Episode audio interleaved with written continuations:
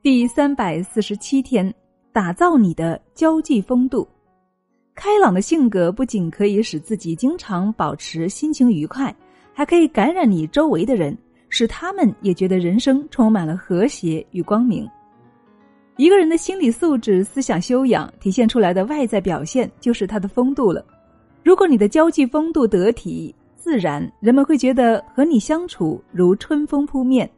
你自然而然就成了社交的中心人物。什么样的人才能够算是具备社交风度呢？你的神态言行就会泄露了你的心。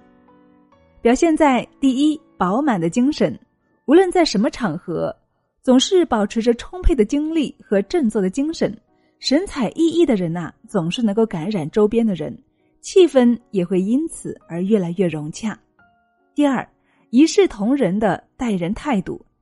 看人下菜碟，见到有利可图的人就阿谀奉承，无所不用其极；对待没有利用价值的人就冷淡漠视，态度截然相反。越是这样，你就越可能成为别人差别对待的对象了。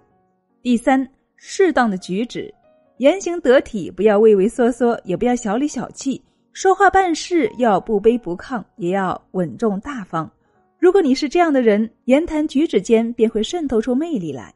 第四。谈吐得当，博学还是浅薄，能够从你的话语中最直接的表现出来。